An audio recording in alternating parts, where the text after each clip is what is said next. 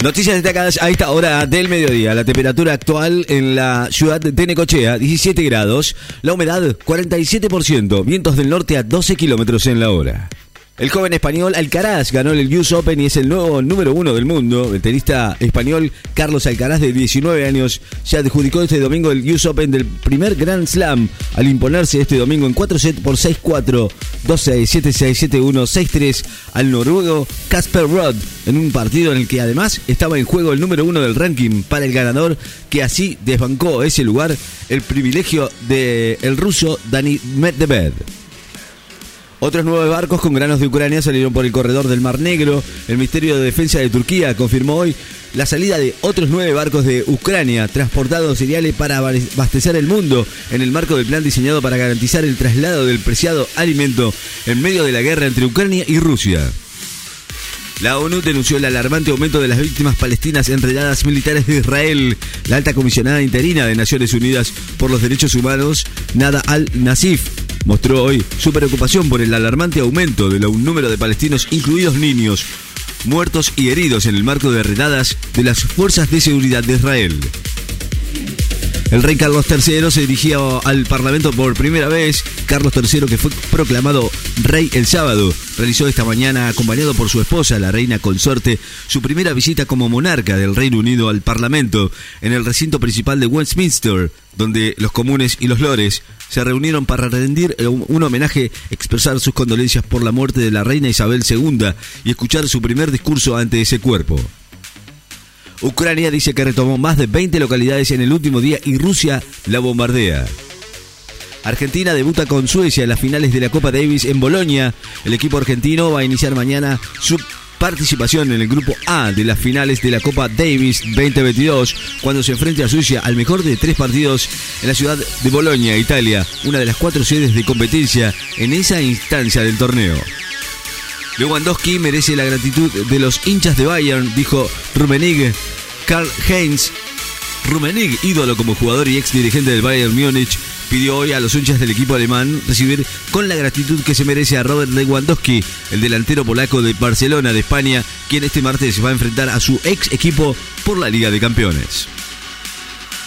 Atlético de Simeone visita Bayern Leverkusen por la segunda fecha de la Liga de Campeones.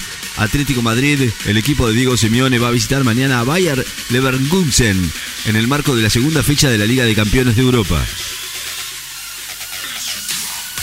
Se reavivaron los incendios en el delta del río Paraná y Rosario volvió a amanecer invadida de humo. Los focos de incendios de las islas del delta del río Paraná se reavivaron en las últimas horas y la ciudad de Rosario volvió a amanecer cubierta de humo.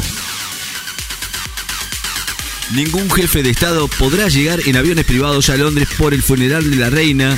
Los jefes de Estado extranjeros, así como miembros de las realezas del mundo, no podrán llegar a Londres en aviones privados para asistir al funeral de la reina Isabel II el 19 de septiembre, ni trasladarse en helicópteros o aviones propios, según las estrictas reglas previstas por el protocolo para los mandatarios extranjeros. Ucrania afirma que consolida su contraofensiva y Rusia bombardea zonas recuperadas por Kiev.